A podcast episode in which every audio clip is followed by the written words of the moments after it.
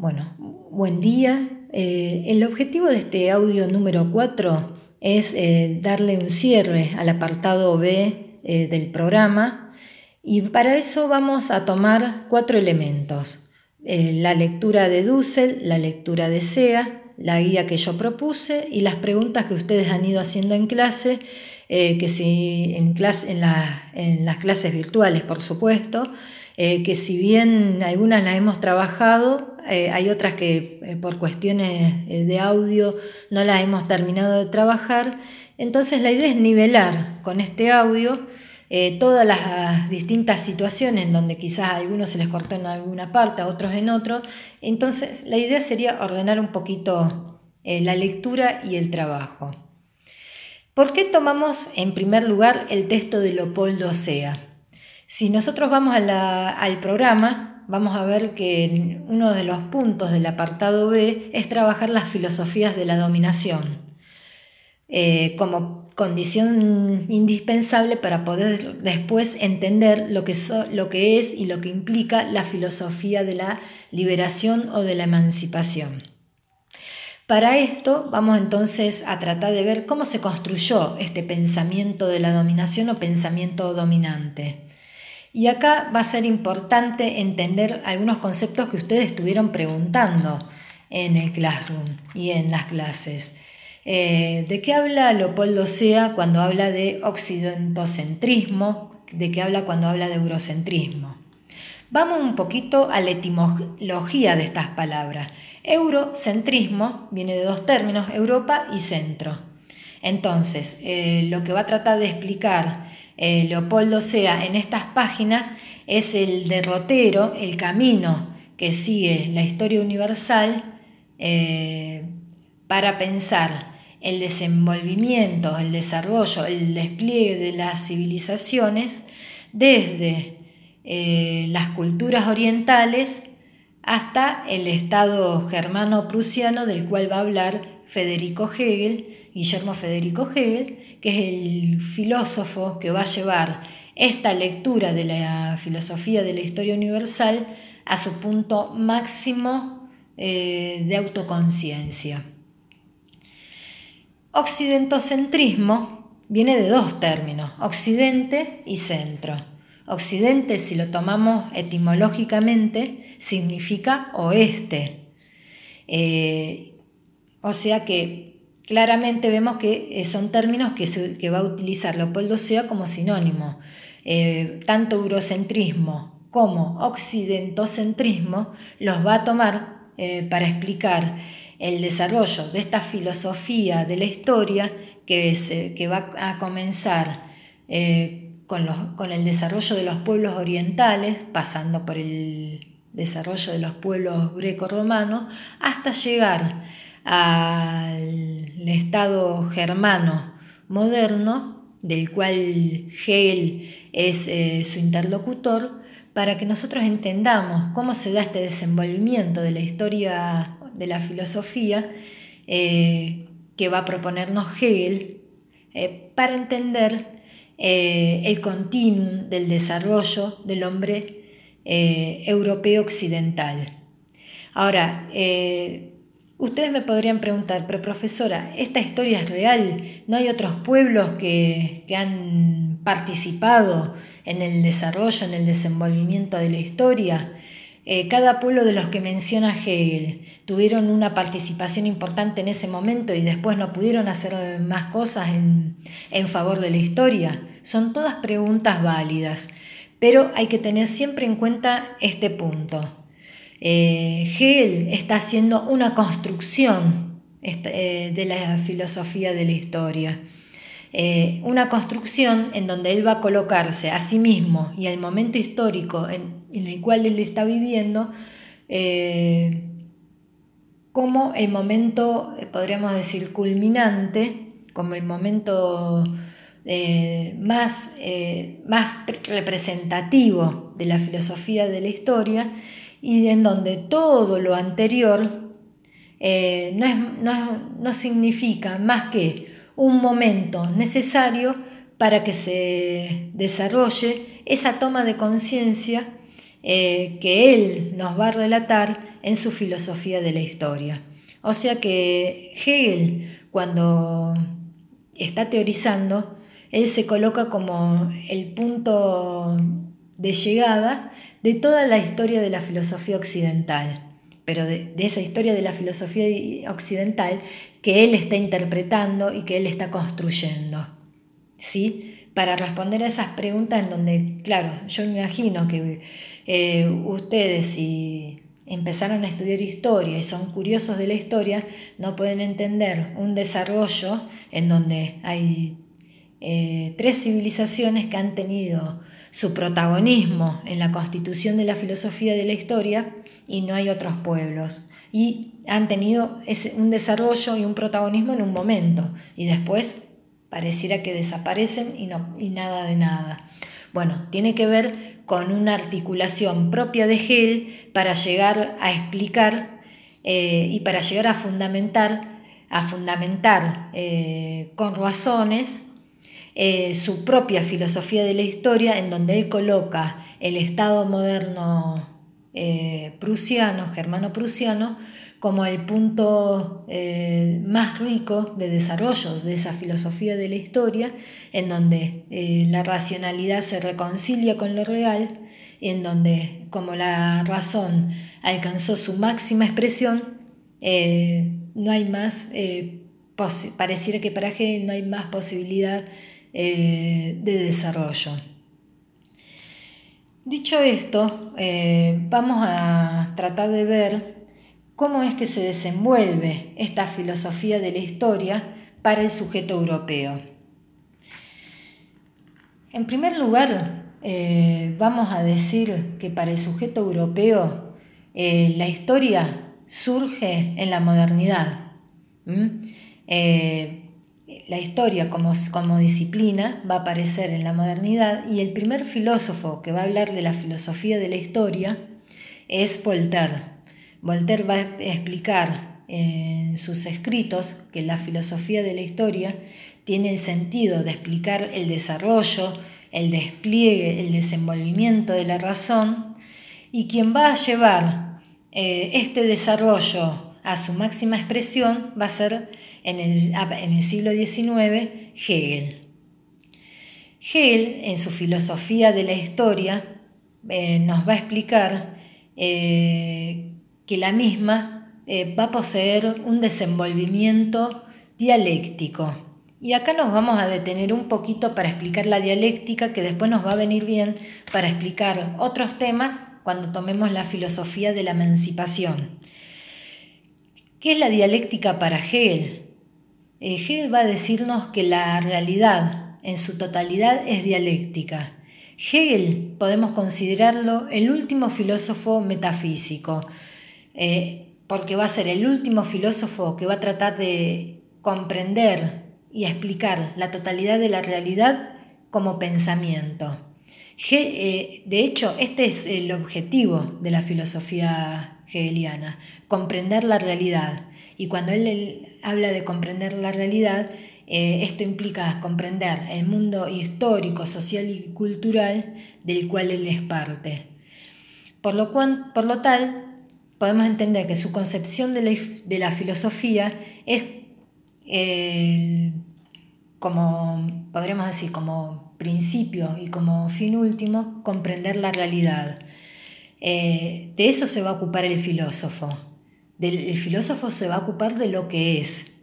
Al filósofo solo le importa lo que ha sido, en tanto lo, que ha sido el pasado eh, es es constitutivo, es un momento constitutivo del presente, de lo que es. Pero al filósofo, al pasado le importa desde esa perspectiva, solamente en tanto es un momento para explicar la realidad. Eh, no le interesa el pasado como pasado, pero y tampoco le va a importar el porvenir, el futuro. ¿Por qué? Porque como el futuro todavía no es y como el futuro todavía eh, no se ha manifestado en su desenvolvimiento, en su desarrollo, lo que pueda llegar a ser, según Hegel, es un interrogante y no es objeto de estudio de la filosofía. Dicho esto, vamos a seguir eh, un pasito para adelante en, la explicación de la dialéctica. Para Hegel, la dialéctica es movimiento, es desarrollo. Este movimiento se va a dar eh, para Hegel en una espiral eh, que se va a desenvolver en tres momentos. un primer momento que él lo denomina en sí, que es el momento más abstracto, más indeterminado, en donde el espíritu y la razón comienza a desenvolverse. Es en sí, por ser abstracto e indeterminado, para llegar a conocerse, para llegar a manifestarse, necesita salir de sí mismo y, manifestarse en lo que él denomina un en sí, que es un momento más rico que ese momento anterior, porque ya adquiere una primera eh, conciencia o determinación o manifestación. El tercer y último momento para Hegel es el en sí, para sí, en donde el espíritu, la razón, eh, retorna a sí misma en un momento más rico eh, y más, eh, más, más, rico y superador, pero una superación que contiene esos dos momentos anteriores, en donde el en sí y para sí se sabe y se conoce a sí mismo. Entonces, para sintetizar, para G el movimiento de la historia se va a dar en tres momentos. Un primer momento indeterminado, que es el en sí, un segundo momento determinado, que es el para sí, y un tercer momento más rico, eh, que contiene los dos momentos anteriores, que es el en sí y para sí. Posteriormente, estos tres momentos se han llamado tesis, antítesis y síntesis. Tesis el en sí, antítesis el para sí y síntesis el en sí y para sí. Eh, vamos a ponerlo en un ejemplo para que se pueda comprender de qué habla Hegel cuando habla de movimiento dialéctico en estos tres momentos. Eh, tengan en cuenta que para Hegel la dialéctica es una dialéctica relacional en donde ese primer momento afirmativo, que él denomina en sí, podremos pensarlo en relación eh, vamos a tomar, no sé, una relación, la familia, la familia de, cualquiera de ustedes, de cada uno de ustedes. Ese primer momento, momento del en sí, como relación, podría ser pensarlo eh, en torno eh, a papá y mamá. Papá y mamá como primer momento en sí son eh, todavía abstractos, eh, indeterminados. en un primer momento podremos decir que son varón y mujer.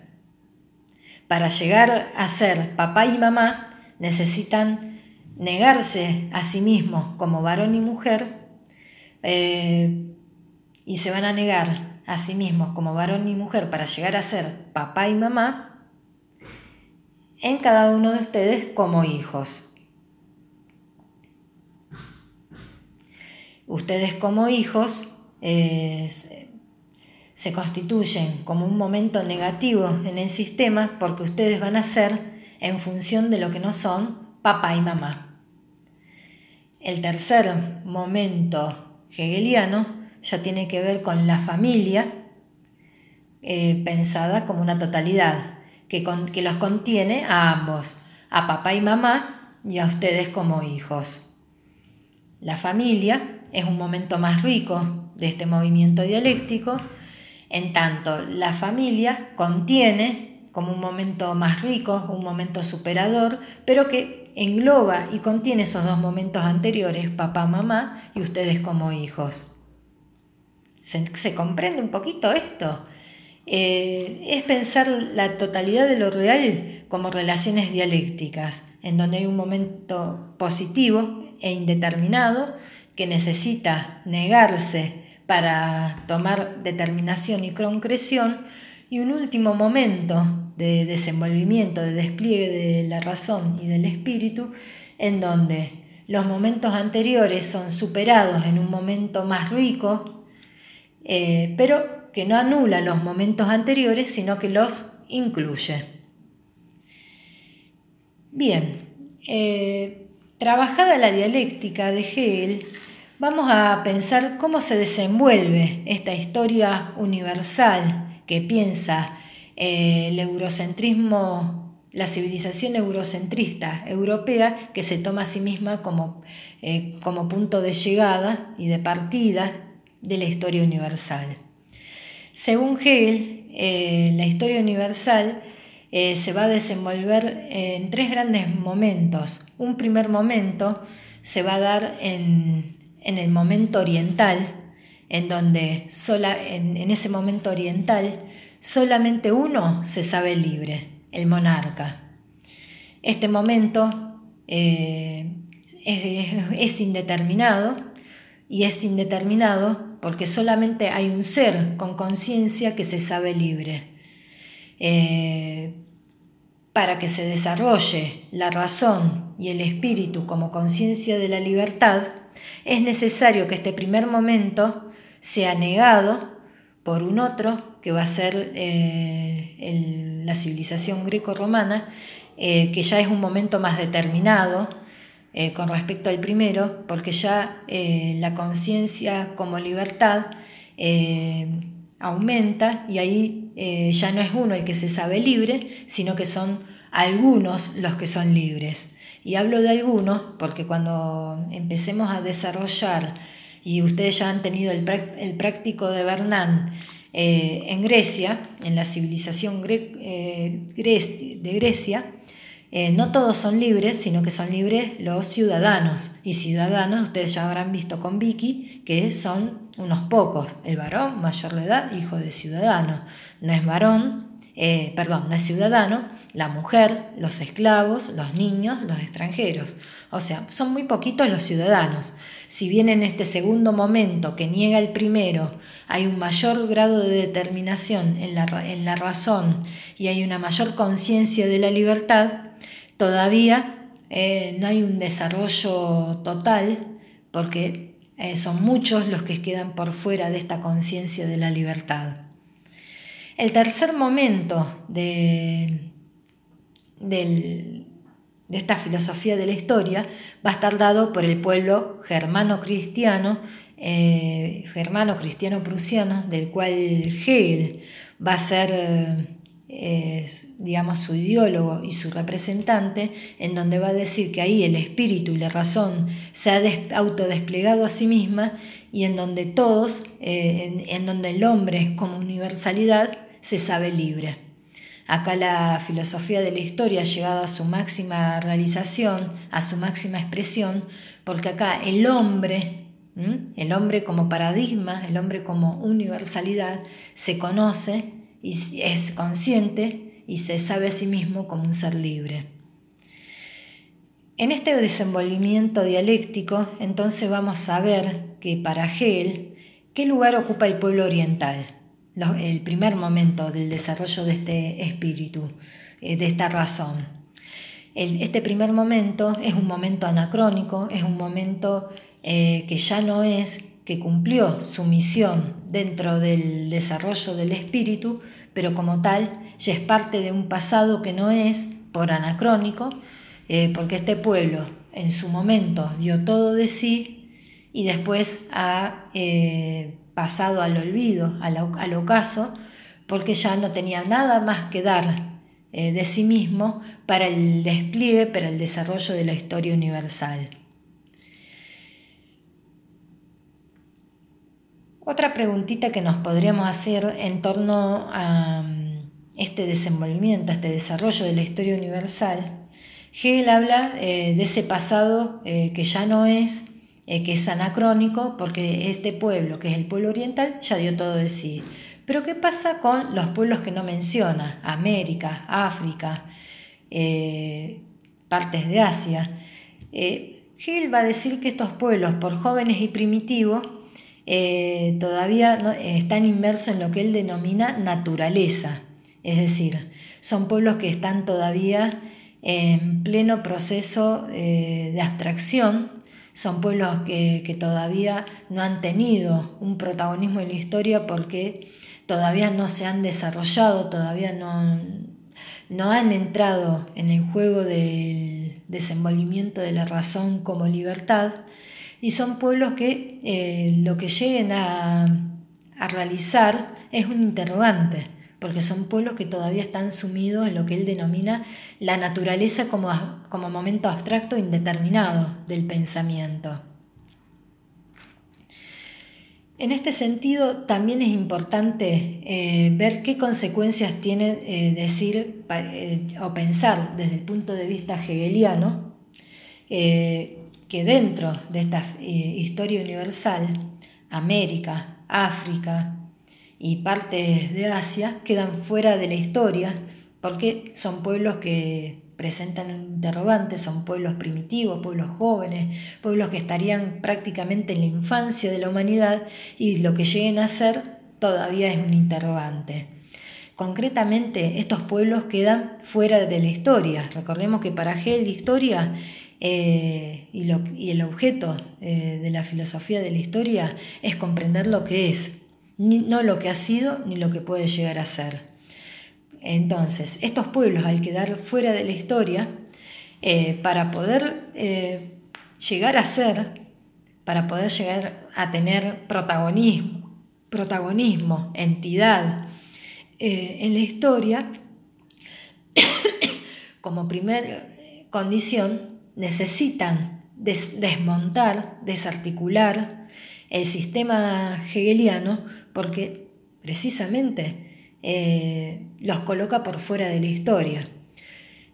concretamente, si nosotros eh, partimos de la premisa del, programa, eh, pensar la filosofía de un sentido, desde un punto de vista crítico, no aceptar nada dogmáticamente, sino aceptar aquella, aquel pensamiento que, que resista el peso de, de la crítica, eh, tenemos que partir de un pensamiento crítico pero también situado. O sea que cuando nosotros nos pensamos, nos pensamos como latinoamericanos, como argentinos y como rosarinos.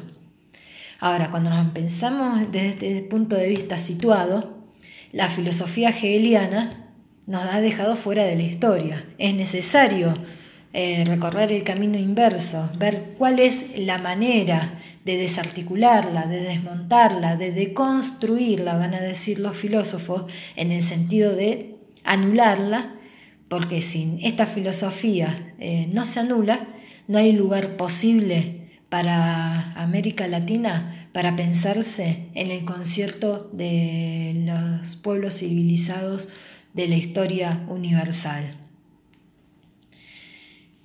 Acá es donde comienza a cobrar sentido entonces pensar eh, la filosofía de la historia desde un punto de vista de la dominación y de la emancipación. Desde el punto de vista de la dominación, vemos que esta filosofía de la historia se comienza a construir en la modernidad, recapitulando con Voltaire y se lleva a su máxima expresión con Hegel.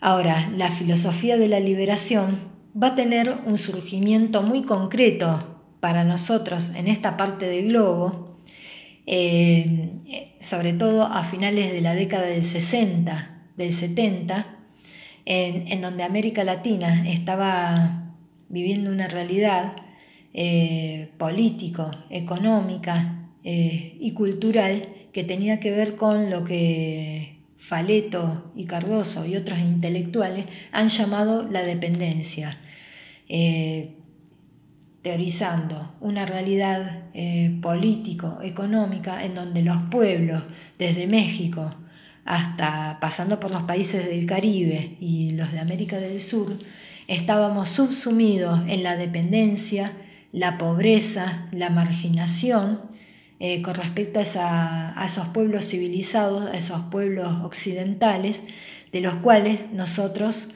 eh, no teníamos derecho a, autoexpresarnos, no teníamos derecho eh, a, hacer, oír nuestros reclamos. En este contexto de dominación, de dependencia, de atraso, de pobreza, es que va a surgir eh, un filósofo como Enrique Dussel y otros intelectuales que van a tratar de pensar cuáles son las posibilidades de sortear la dependencia y, constituir un producto, entre comillas, eh, cuando hablamos de producto estamos hablando un pensamiento filosófico auténtico, original, que responda a la situación latinoamericana y que no sea una copia vil, inservible del pensamiento hegemónico europeo. Entonces, lo primero que tenemos que tener en cuenta es que Dussel, cuando va a, cuando va a generar, no voy a usar la palabra producir porque puede, va a llevar a equívoco, pero sí voy a decir que Dussel, cuando intenta pensar eh, idear, sistematizar las bases de un pensamiento de la emancipación y de la liberación, no lo va a hacer ya desde un mundo eh, eurocentrado, un mundo occidentocentrista, sino que lo va a hacer desde la periferia del mundo, es decir, desde el lugar, desde el no lugar que ocupan estos pueblos, desde el no lugar que ocupan estos pueblos dentro de la historia universal que plantea ese eurocentrismo. Eh, lo, primero, lo primero que nos va a decir Enrique Dussel, que es necesario eh, desarticular este pensamiento para poder construir, una vía alternativa que nos, dé el, que nos posibilite y nos dé el derecho a ser eh, dentro de la historia universal. En este recorrido, Dussel lo primero que nos va a decir también es que no podemos emanciparnos, no podemos liberarnos si primero no poseemos un pensamiento propio. Y acá nos vamos a encontrar con un debate que fue eh, central eh, y que recorrió eh, a nuestra América, desde México a, a América Latina, durante toda la segunda mitad del siglo XX, en donde Filósofos de la talla de Leopoldo Sea y Augusto Salazar Gondi se preguntaron por las condiciones de posibilidad de una filosofía latinoamericana. Eh, Salazar Gondi, en un principio muy pesimista, decía que no, existía una filosofía latinoamericana y no podía, no podía verla, no podía existir mientras no se cancelara eh, la condición de dependencia y dominación por parte de Europa. Y acá me voy a detener y decir dos cositas. Esta tesis que después eh, Bartolomé de las Casas, eh, perdón, Salazar Bondi, esta tesis que Salazar Bondi eh, va a reformular en sus últimos escritos, uno que es el principal, que se denomina Bartolomé o sobre la dominación, eh, en donde va a retrabajar esta teoría de que no es posible un pensamiento auténtico y original en América hasta que no se cancele la dominación económica, eh, es todavía es una lectura eurocéntrica. ¿Por qué? Digo que todavía Augusto Salazar Bondi, siendo peruano, eh, interpreta nuestra realidad en clave eurocéntrica, porque él lo hace con categorías europeas, chicos. Cuando él piensa nuestra posibilidad de cancelar la dependencia económica, lo está haciendo con las categorías de las que nos ha provisto el pensamiento hegemónico. Y acá va a ser una de las principales impugnaciones que le van a hacer eh, innumerables intelectuales, entre ellos Dussel y Leopoldo Sea. No podemos pensar eh, en cancelar la dominación europea eh, tomando como punto de partida los conceptos que nos ha legado el pensamiento europeo. La única manera de empezar a pensar eh, y, y lograr cancelar esa dominación empieza no por lo económico, sino por lo ideológico. Em, eh, lo que implica no solo pensar, sino empezar a ser conscientes de que la única manera de liberarnos de esa dominación es empezar a pensar por nosotros mismos, eh, dejar de utilizar servilmente el pensamiento europeo y empezar a pensar con categorías propias que respondan a nuestra circunstancia, a nuestro contexto político y que tenga que ver con los problemas que nos atraviesan a nosotros como latinoamericanos. Esto eh, Leopoldo Sea eh, lo va a proponer en un libro que se llama La filosofía latinoamericana como filosofía sin más, en donde él propone justamente que el hombre latinoamericano eh, tiene derecho a pensar, tiene derecho a usar el logos, logos nosotros los filósofos lo traducimos como razón, pensamiento, palabra, y el hombre latinoamericano precisamente tiene derecho a usar la razón, el logos, como cualquier hombre, como el hombre por excelencia, que hasta ese momento se pensó que era el europeo, eh, porque la filosofía no es patrimonio eh, de tal o cual civilización, sino que la filosofía, en tanto pensamiento, es patrimonio eh, de la humanidad como tal. Entonces, todo pueblo, toda cultura ha desarrollado un pensamiento filosófico en su contexto eh, y ese pensamiento es válido eh, para ese tiempo y ese lugar y puede llegar a tener pretensión de validez eh, para otra cultura con la cual entable un diálogo. Bien, dicho esto, vamos a avanzar un poquito más.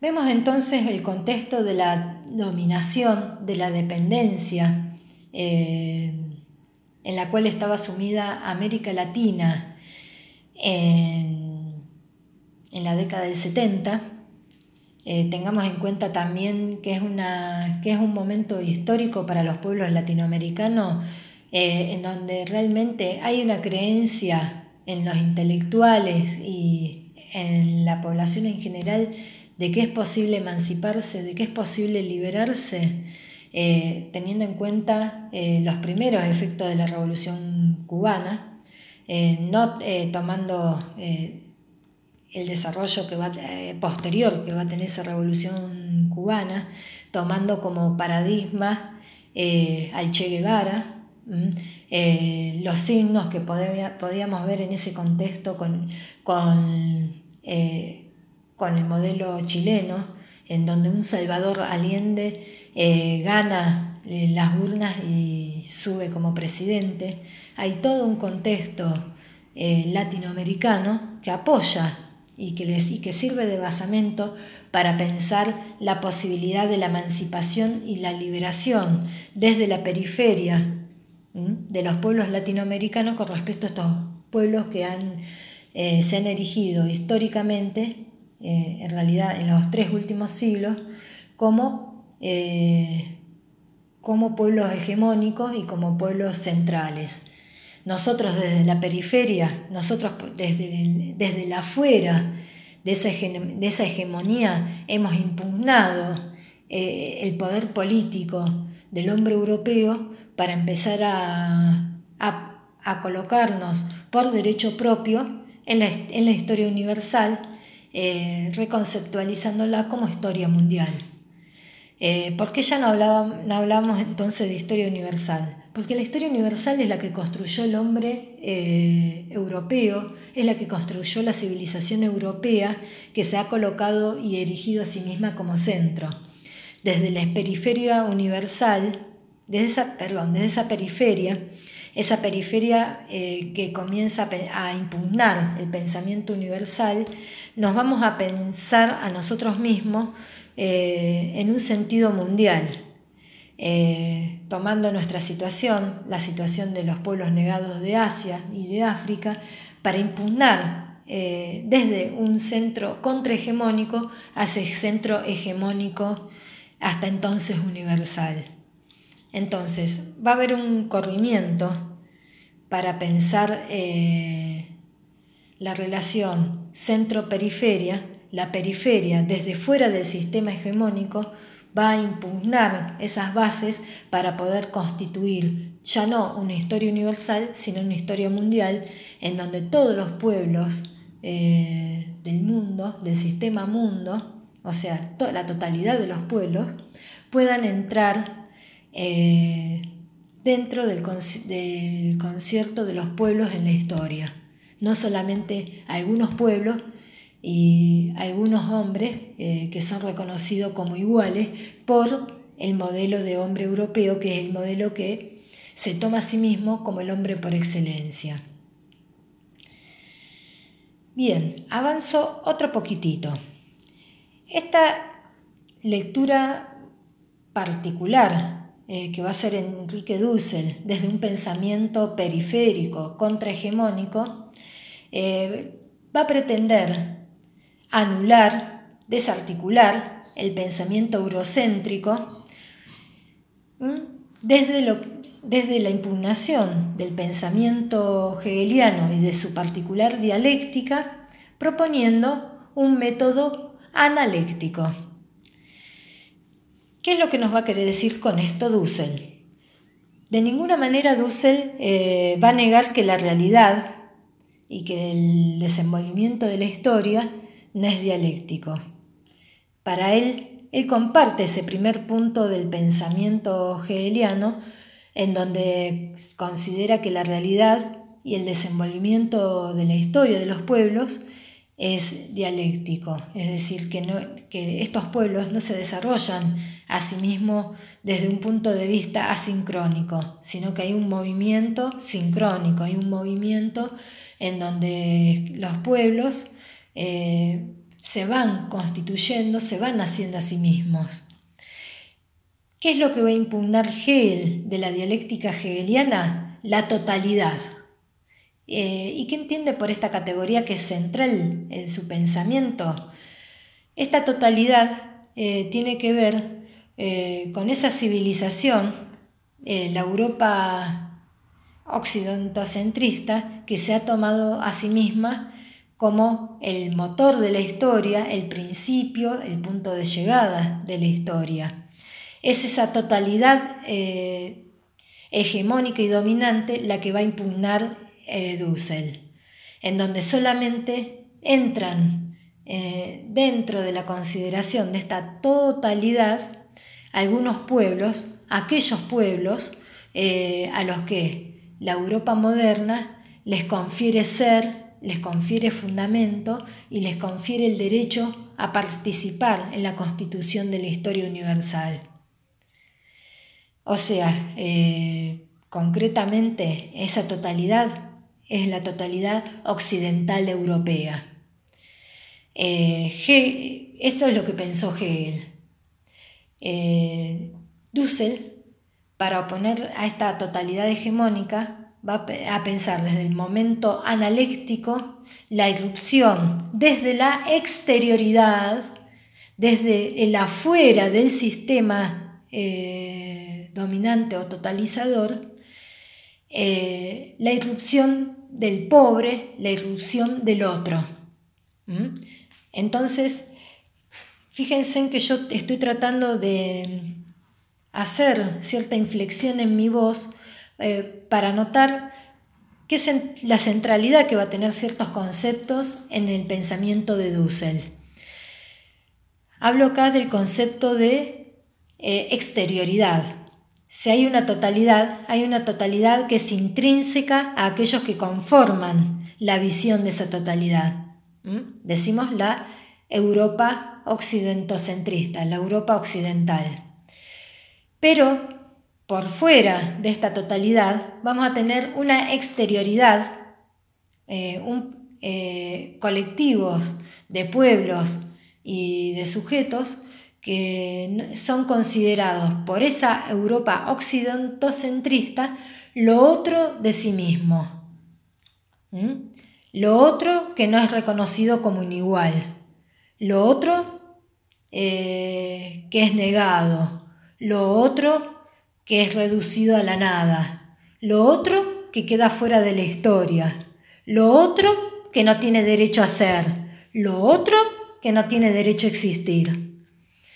Entonces, para Dussel es necesario impugnar esta negación eh, que hace de nosotros mismos eh, esta totalidad occidental para poder afirmarnos eh, como sujetos para poder autoafirmarnos y reconocernos como, eh, como sujetos, como pueblos, para reconocernos como otros.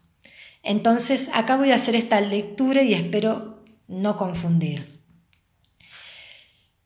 De, cuando pensamos la alteridad en Hegel, que es una de las preguntas que yo tomo eh, como orientativa eh, dentro de la guía de lectura, la alteridad implica la comprensión que podemos llegar a tener de ese otro.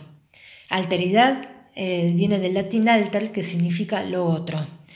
Pero cuando hablamos del otro, pensemos que desde un movimiento dialéctico, desde un movimiento sincrónico, siempre ese otro se, refiere a un alguien, a un, ser que se coloca a sí mismo como centro. Entonces, cuando la Europa occidental eh, sale a interactuar eh, con ese mundo periférico, no reconoce eh, a esas civilizaciones, no reconoce a ese hombre que, es, que vive en la periferia y lo niega. Al negarlo, eh, le, le, sustrae el derecho a ser, le sustrae, le quita eh, la posibilidad de tener voz en la historia universal. Esto es lo que hace el pensamiento hegemónico, el pensamiento dominante, el pensamiento occidentocentrista, el eurocentrismo.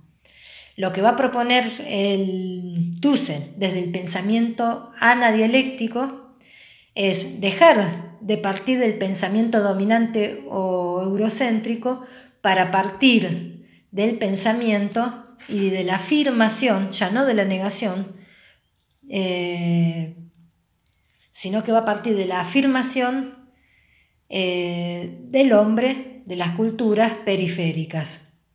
¿Cómo se da esta afirmación? Hay una cultura hegemónica que nos niega. Esa negación, cuando es asumida, cuando es reconocida eh, por los pueblos periféricos, se convierte en un tercer momento más rico, que es la afirmación de sí mismo, cuando estos pueblos eh, toman conciencia de su ser, toman conciencia de su identidad y comienzan a impugnar este pensamiento eurocéntrico para tomar su lugar en la historia y para eh, desarticular el lugar hegemónico del sujeto europeo.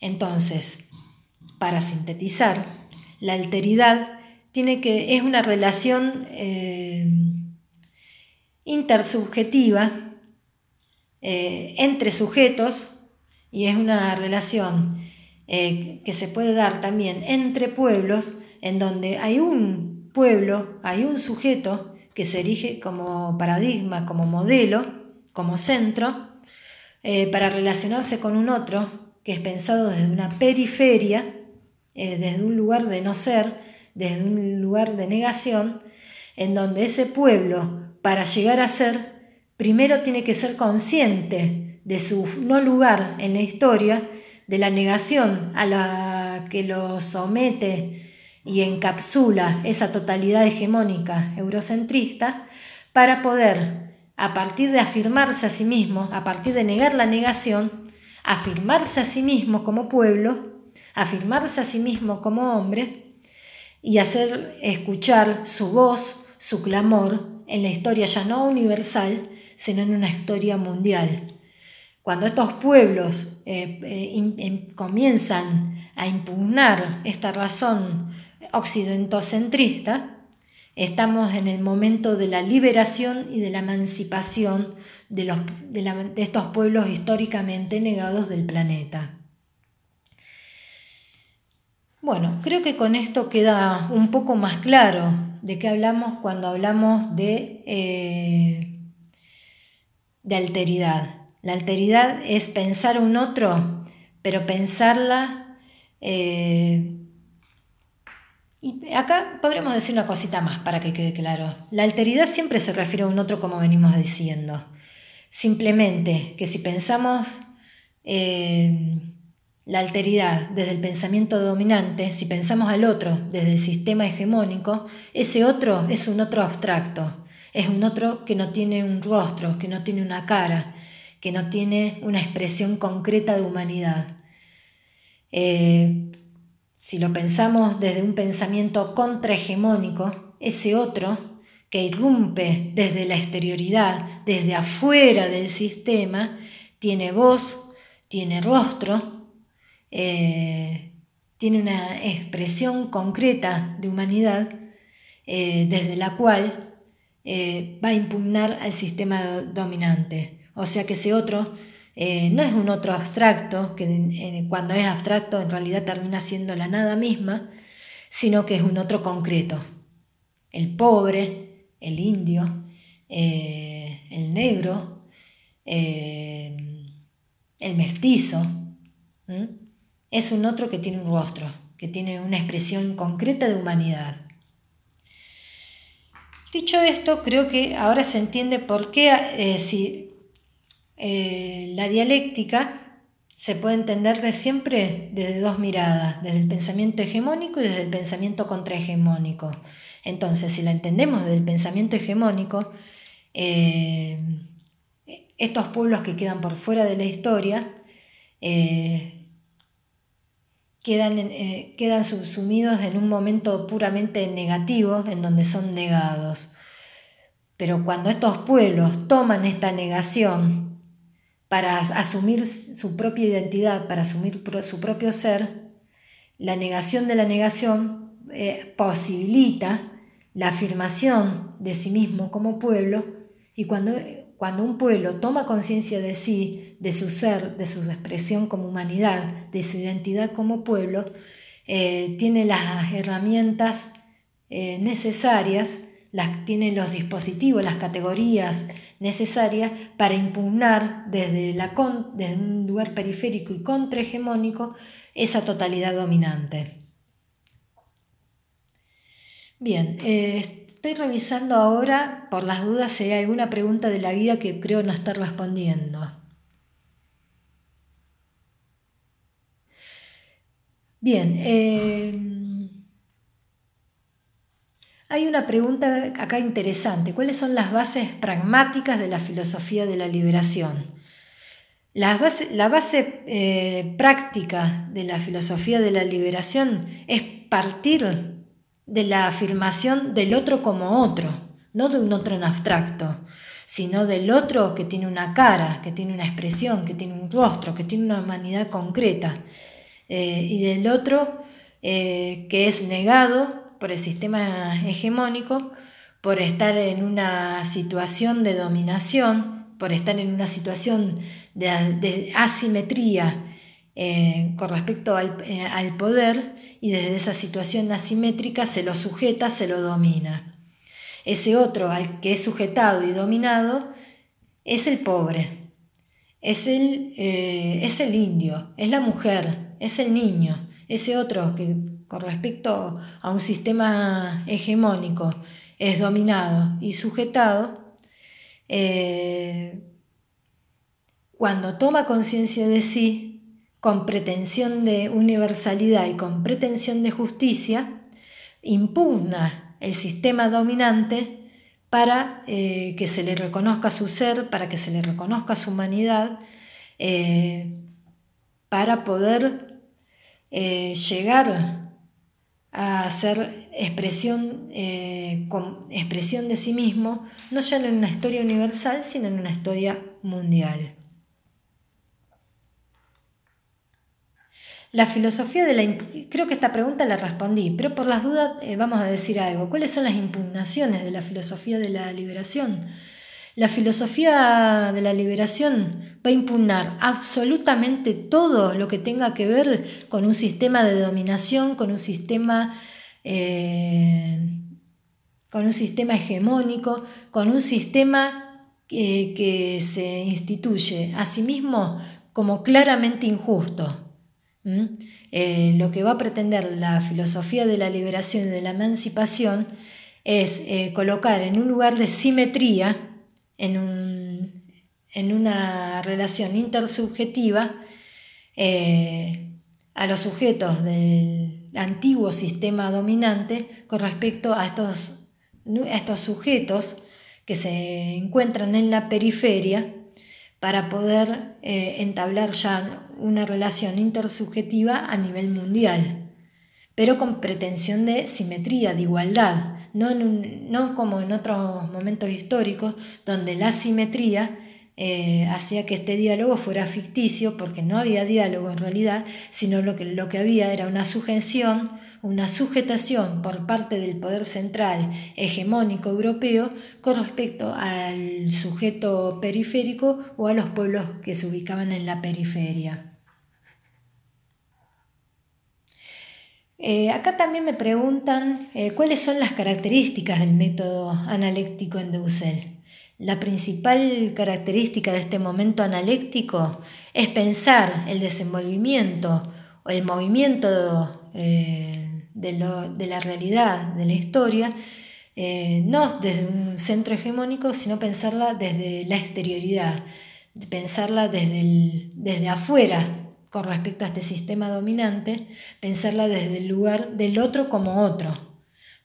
Esto Dussel lo va a tomar del pensamiento semita, el pensamiento semita eh, reconoce eh, al otro como una totalidad viva, no como, como una realidad abstracta, eh, sino que lo va a tomar al otro como una realidad concreta, como una realidad viviente, dotado de corporalidad, dotado de rostro concreto. Por eso se habla desde el pensamiento semita y desde la filosofía de la liberación que toda relación eh, dialógica intersubjetiva es una relación cara a cara en donde se reconoce eh, la humanidad del otro como otro. Bien, eh, muy sintéticamente voy a tratar las últimas preguntas que veo en este documento colaborativo porque creo que lo hemos venido trabajando en esta exposición. Algunos preguntaron por qué Hegel dice que el hombre oriental es pasado y decadencia. Tengan en cuenta que la lectura de la filosofía de la historia que hace Voltaire y después eh, culmina Hegel es una filosofía de la historia que tiene que ver con el desarrollo eh, de los pueblos como un continuum, en donde cada pueblo eh, toma el protagonismo en un momento para dar todo de sí en el desarrollo de la razón como libertad, cuando lo ha dado todo de sí, ese pueblo paulatinamente desaparece, pierde su protagonismo en la historia, entra en decadencia y, por lo tanto deja de ser considerado por este espíritu que continúa su desarrollo para lograr el reconocimiento de la libertad eh, otro pueblo, otra cultura va a tomar el protagonismo, eh, un poco movido por lo que Hegel denomina la ardid o la astucia de la razón. Eh, la astucia de la razón sirve al desarrollo de la historia como reconocimiento de la libertad. Esta astucia de la razón va a utilizar a los, a los pueblos y a la cultura y al hombre como tal como eh, muñecos, como títeres, eh, que van a cumplir una función eh, dentro del desarrollo de esta filosofía de la historia. Y fíjense en qué interesante. Cuando Hegel piensa el modo en que esta ardid o esta astucia de la razón utiliza al hombre y a los pueblos para el desenvolvimiento del espíritu, habla de que estos hombres son utilizados ciegamente eh, dejándose mover, dejándose llevar por sus pasiones. Eh, es decir, eh, que el hombre es utilizado como una herramienta, como un instrumento que sirve no a sus propios deseos, a su propia razón, sino que sirve a un fin más amplio, que es el desenvolvimiento de la historia como tal, que es lo que le importa a Hegel es pensar el desenvolvimiento de la historia como una totalidad y pensar los momentos concretos en tanto sirven a ese fin último. Otra pregunta eh, que, me hacen acá. El concepto de alteridad según, dos, según Dussel. No es una pregunta, es una reflexión y me parece interesante leerla eh, porque no, no sé si estamos totalmente de acuerdo, pero para eso vamos a leerla. El concepto de alteridad, según Dussel, sería, si entiendo bien, el reconocimiento del otro como diferente de sí mismo. Eh, hasta ahí estamos de acuerdo. Alteridad que posibilitaría una interacción armoniosa. Hasta ahí también. Llevado al término de la alteridad económica, ¿se refiere a dialogar con otras economías? Bueno, acá voy a responder que no. Y, voy a pasar a explicar por qué y voy a empezar a explicar eh, esta parte de la económica de la liberación que es lo que más les ha costado. Eh, esta persona interviene diciendo, no me queda claro el concepto, ya que una economía como el capitalismo no puede dialogar con esa otra economía porque eso sí sería directamente opresora eh, de cualquier otro sistema económico. Sí, en esta última parte también estoy de acuerdo. Eh, Dussel en realidad lo que va a tratar de pensar con la económica es un sistema, eh, de, un sistema económico eh, alternativo al, capitalismo, que en muchas obras francamente él va a decir cuando le dicen, bueno, eh, usted eh, critica el capitalismo, ¿cuál sería ese sistema alternativo para pensar la, la económica? Y él va a decir, no lo tengo, sinceramente. pero que no lo tenga no significa que retomando las críticas que ha hecho eh, quien ha llevado la crítica al capitalismo a su máxima expresión, no nos sirva para ir eh, construyendo una vía posible de constitución de, una posible salida al capitalismo.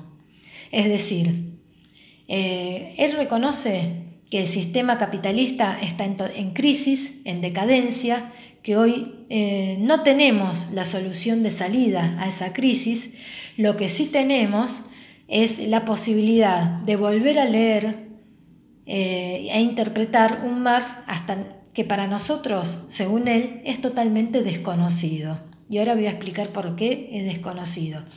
Él dice que si volvemos a leer a Marx eh, como crítico del sistema capitalista, podremos ir articulando otros modos posibles de comprender la realidad que nos lleve a pensar una posible eh, salida, de, salida una posible eh, salida o solución al capitalismo. Vamos entonces, esta parte me van a tener que tener mucha paciencia porque es la, más, es la parte, eh, yo diría, más complicada del texto porque en un párrafo Dussel dice mucho y hay que volver a Marx para entenderlo, pero no al Marx eh, y, esto es interesante también poder explicitarlo, no el Marx eh, que nosotros hemos estudiado en los manuales, que tiene que ver con el Marx eh, leninista, que entendía que las relaciones sociales se daban desde una base económica que determinaba y resultaba determinante de la superestructura política e ideológica.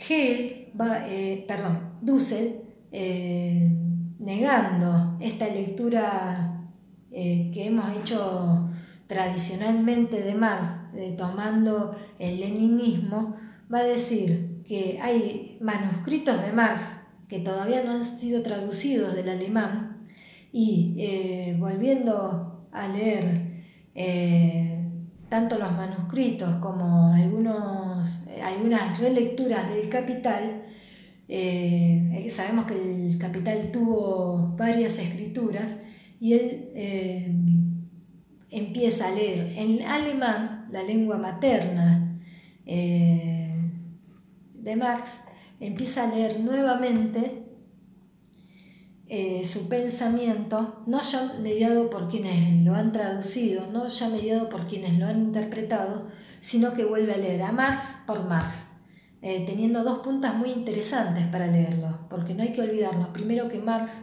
escribe en alemán y para entenderlo hay que saber alemán.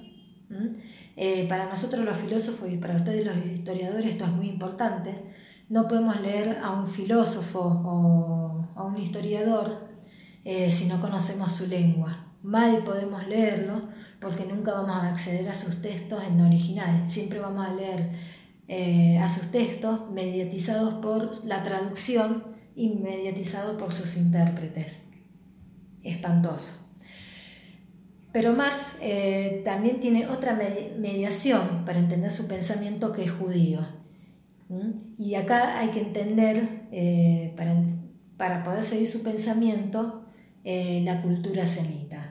¿Qué es lo que nos va a ofrecer entonces Dussel para hacer una nueva lectura de Marx?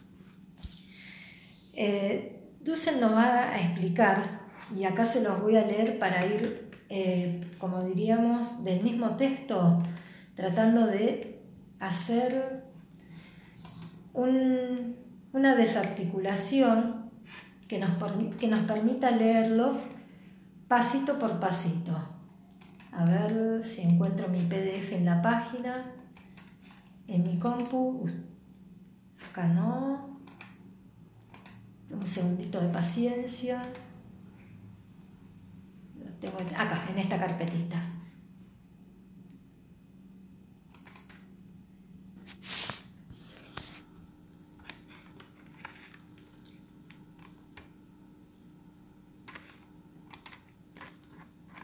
Vamos directamente a leer en, en, el texto de Dussel la parte en la que él habla de la pertinencia de la económica.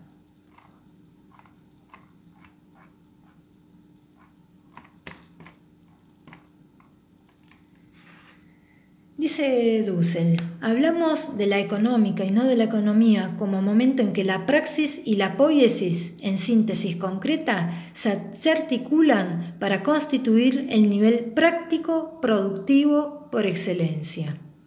Bien, eh, por praxis, eh, Dussel va a entender la relación intersubjetiva entre las personas, entre los sujetos. Eh, en la praxis se relacionan siempre dos sujetos. Y la poiesis, eh, que es un término griego, tanto praxis como poiesis, eh, poiesis en particular, si lo traducimos del griego, significa algo así como producción, eh, pero no es una producción del tipo capitalista, no es una producción tecnológica. La producción de la que piensa el pueblo griego tiene que ver con una generación de algo desde la nada. Es una producción de una cosa desde la nada misma. Eh, es lo, para usar un sinónimo para el hombre griego de este término que nosotros traducimos al castellano como producción, podría ser más bien una fabricación artesanal, en donde el artesano eh, realiza eh, fabrica, elabora su artesanía desde la nada misma, que puede ser el barro, eh, la madera que comienza a tallar, que en sí misma no es nada porque es madera, pero va a llegar a ser eh, una mesa, un recuadro, una escultura a partir del trabajo que va a invertir el artesano en esa, en esa obra, en ese producto. Praxis eh, se, traduce como práctica, eh, pero la praxis, el hombre griego la, entiende como la relación intersubjetiva ético-política. En esta relación intersubjetiva ético-política, eh, Dussel va a tomar como punto de partida el trabajo vivo que realiza el hombre. El trabajo ¿Y por qué el trabajo vivo? Eh, porque va a partir eh, de la afirmación de la vida como tal. Eh, Dussel, releyendo a Marx, dice que lo que hay que afirmar, lo que es necesario afirmar, es la vida como tal, es la vida concreta del hombre. En esta vida concreta, el hombre tiene necesidades necesidades que se van a satisfacer mediante las cosas. Un ejemplo, si yo tengo sed, eh, voy a tomar agua. el agua la puedo pensar desde dos puntos de vista. El agua en sí misma, eh, podemos decir que es H2O, eh, que, tiene la propiedad de contener dos moléculas de hidrógeno y una de oxígeno. Pero el agua eh, pasa a tener un valor de uso en tanto yo tengo sed, y en tanto yo tengo sed y me la tomo, esa agua deja de ser dos moléculas de hidrógeno y una partícula de oxígeno para ser ya Patricia. Esa agua, al ingresar dentro de mi cuerpo, ya es Patricia, ya es parte de Patricia.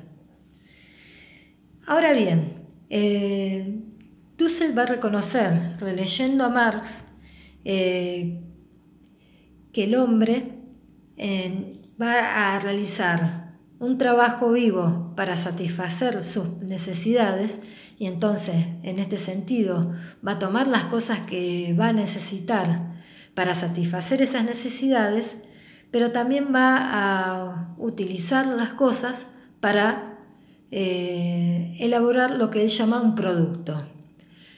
Un producto eh, ya tiene que ver no con, con una necesidad humana, sino con aquello que excede la necesidad humana. Por ejemplo, eh, un agricultor, cuando siembra sus campos, eh, puede ser que una parte la utilice para satisfacer sus propias necesidades como ser humano, como hombre, y que lo utilice para saciar su hambre. Pero seguramente que las otras tres cuartas partes de lo que produce es un excedente que como tal eh, lo está produciendo técnicamente eh, para satisfacer las necesidades de un otro. Esto es lo que se refiere entonces en este comienzo cuando habla de las necesidades prácticas productivas. Eh, tiene que ver con esa técnica que utiliza el hombre para implementarla mediante su trabajo en la fabricación, en la elaboración de productos que ya no son para propio consumo, sino que van a ser eh, utilizados para el, para el intercambio con otras personas y para satisfacer otras necesidades que ya no son las propias. Y acá vamos eh, a seguir leyendo un poquito más que me parece que esta frase también les hizo ruido. Si la filosofía de la liberación parte de la realidad de la miseria, totalmente. La filosofía de la relación, del, perdón, la filosofía de la liberación, cuando parte eh, de la realidad de la economía, de la miseria, de la pobreza y de la explotación, dicha relación persona a persona se institucionaliza y reproduce históricamente desde una estructura económica, productiva y tecnológica. Eh, vamos a, desmembrar esto que estamos leyendo. Eh, el pensamiento de la liberación no parte eh, de un pensamiento abstracto, parte de la afirmación y del reconocimiento de la realidad de la miseria, de la pobreza, de la explotación del, del hombre y del hombre ubicado en la periferia, acordémonos siempre. Dicha relación como es lo que propone Dussel, es el reconocimiento persona a persona, el reconocimiento cara a cara. Siempre es práctica. Este reconocimiento cara a cara se da en una relación intersubjetiva, que es al fin y al cabo una relación práctica. Se va a reproducir, o sea, se va a seguir dando eh, y se va a seguir institucionalizando en la historia desde una perspectiva económica. En la economía esta relación cara a cara, persona a persona, se da desde un punto de vista social, en, tanto interactuamos con otro y en tanto esta interacción es productiva, en tanto generamos eh, productos para el intercambio desde la nada misma, el trabajo artesanal, eh, cuando eh, tomamos eh, los entes desde su nada misma de valor, produciendo valor y produciendo un bien, y desde el punto de vista tecnológico, cuando el hombre moderno piensa la revolución eh, científica, la piensa desde la tecnología, y ya cuando se fabrica valor, eh, ya no solo interviene lo que el hombre genera con sus propias manos, sino que ya interviene lo que el hombre genera con la tecnología misma, que es una reproducción eh, seriada, que es una reproducción en la que ya tiene que ver eh, el desarrollo técnico mismo, propio de la modernidad, en donde eh, interviene poco del trabajo humano y que ya interviene mucho del trabajo artificial, en donde eh, justamente lo que entra en juego es eh, el trabajo seriado, el trabajo a gran escala, producido no ya por el hombre, sino producido por la técnica y por la ciencia misma. Leo otro pedacito más. Eh, acá es de donde está esta crítica que yo les decía al principio del marxismo-leninismo, que había entendido el nivel económico como la base, eh, sobre la, como la base económica sobre la cual se levantaba la supraestructura política e ideológica. en realidad, Dussel, volviendo a leer Marx, dice que no hay una estructura en función de la cual se levanta una supraestructura sino que la relación que, se entabla el hombre con otros hombres es una relación económica espiralada, en donde tenemos relaciones sociales, persona a persona, económicas, en donde hay intercambio eh, de bienes y productos, eh, y es una relación productiva eh, y tecnológica. Sigue diciendo Dussel, el politicismo de, tipo habermasiano, por ejemplo, va a dar una prioridad absoluta a la relación social o política sobre la económica. Eh, acá cuando se refiere al politicismo de tipo habermasiano, Habermas es un pensador europeo con el cual discutió mucho Enrique Dussel. Eh, es miembro de la tercera generación de la Escuela de Frankfurt eh, que, ha, que, ha, sido una de las escuelas que en Europa ha tratado de pensar eh, la crítica eh, de la misma cultura europea. Dussel discute mucho con Habermas porque entiende que Habermas, si bien intenta pensar críticamente, queda entrampado en el pensamiento eurocéntrico y no puede llevar la crítica hasta su último límite como intenta hacerlo los eh, filósofos de la emancipación que tratan de pensar desde afuera del sistema con categorías propias, eh, desmontando el sistema en, su totalidad. En esta crítica que le, que le hace Dussel a Habermas eh, de caer en un politicismo, dice que es, que, que es quimérico, eh, que es utópico pensar eh, que la economía tiene un lugar central en la vida política de las personas. Eh, para Dussel, la economía es parte central de la vida de los hombres y la economía no puede entenderse por separado del, de la realidad eh, política en la que interactúa el hombre. Por eso, para Dussel, la realidad eh, económica y política se entiende en espiral, no en una relación de subordinación de una sobre la otra. Eh, dice algo más criticando a Habermas. Le critica a Habermas, esperen que me, es difícil leerle desde una computadora. Dice, Habermas imagina que la democracia, en tanto legitimación de niveles esenciales de la convivencia humana, es fundamental. Sin embargo, se ha olvidado que la corporalidad que tiene hambre está en la miseria, en la distribución y peor productividad de la mayoría de la humanidad en la periferia. Claro, tengan en cuenta esto, que cuando Habermas eh, dice que la política y que solamente la esfera política eh, sirve eh, o tiene una función, eh, digamos, esencial, central para pensar la vida de los sujetos en, Europa, no tiene en cuenta la política y que la democracia quedan chicas para, para, pensar el desenvolvimiento de un pueblo cuando no tenemos en cuenta eh, este matiz económico en donde el hombre eh, deja fuera a otros que tienen hambre, que tienen sed, que, tienen, que viven en situación de miseria y que necesitan su reconocimiento.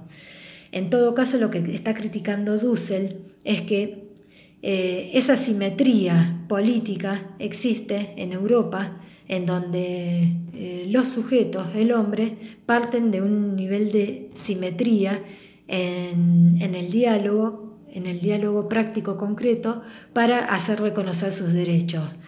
Eh, si planteamos el diálogo desde las distintas culturas, los, los, pueblos periféricos no están en una situación de simetría, porque en los pueblos periféricos, aquellos que tienen hambre, que tienen sed, eh, eh, que tienen necesidad de justicia no pueden eh, hacer, no, están en una situación de igualdad para hacer escuchar sus reclamos.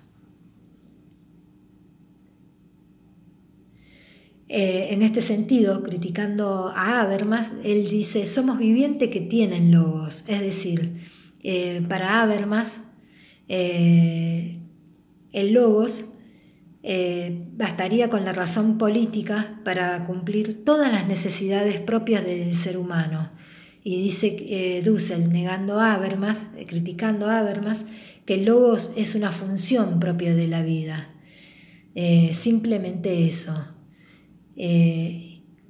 la vida en su corporalidad para Dussel no es condición de posibilidad, sino el ser mismo. La existencia humana, en cuanto tal, es eh, la razón en el momento en que la razón se afirma a sí misma. Entonces, para sintetizar y cerrar, eh, va a decir Dussel que la articulación del momento práctico, la relación persona a persona, sujeto a sujeto, productiva, en donde el hombre eh, produce eh, aquello que ya no consume, sino que produce aquello que va a intercambiar con otros hombres, eh,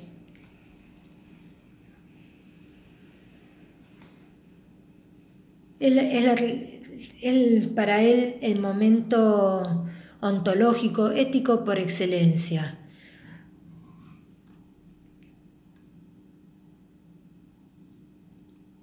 ¿Por qué el momento ético ontológico por excelencia? Ontológico, porque es el momento en donde se afirma la vida como vida, en, cuanto se reconoce que el hombre es un sujeto que posee necesidades, necesidades y deseos, necesidades y deseos que son de alguna manera eh, satisfechos eh, por las cosas que van a tener un valor de uso en tanto satisfacen esas necesidades, pero también eh, un, punto de, un punto de vista ético en cuanto se reconoce que ese otro eh, es pobre, está sumergido en la miseria y como tal es justo que se reconozca sus reclamos y es justo eh, empezar a pensar cómo redistribuir ese excedente que produce el hombre, eh, que ese excedente eh, que serviría para darle comida al que no tiene comida, agua a aquel que no tiene agua, Recordemos que la explotación del hombre por el hombre ha dejado a los acuíferos, acuíferos serían las napas de agua subterránea, eh, que el sistema capitalista ha secado y ha dejado a pueblos y continentes enteros eh, sin agua, haciendo un uso indiscriminado y criminal eh, de un producto necesario para la vida humana que no es renovable. Eh, esto es interesante, poder pensarlo, para entender esta crítica ontológica y ética del sistema, en donde el hombre no solamente, volviendo a sintetizar, va a fabricar o va a tomar lo que produce para satisfacer sus propios deseos y necesidades, sino que el hombre en un, momento también produce aquello que excede sus propias necesidades y que en el momento de redistribución de ese producto, teniendo en cuenta el valor de cambio y el plusvalor, hay que volverlo a pensar desde otro lugar eh, que no sea el que lo ha pensado históricamente, eh, el pensamiento dominante, eh, porque ese plusvalor que se quedan muy pocos es lo que necesita la mayoría de los pueblos del globo para que su gente no se muera de por la desnutrición, para que su gente no se muera de hambre, para que su gente no se muera por, por sed, por falta de agua, para que esa gente no se muera por falta de condiciones higiénicas, para que esa gente no se muera por los desechos ecológicos que se tiran en determinadas producciones eh, capitalistas en determinados lugares del globo.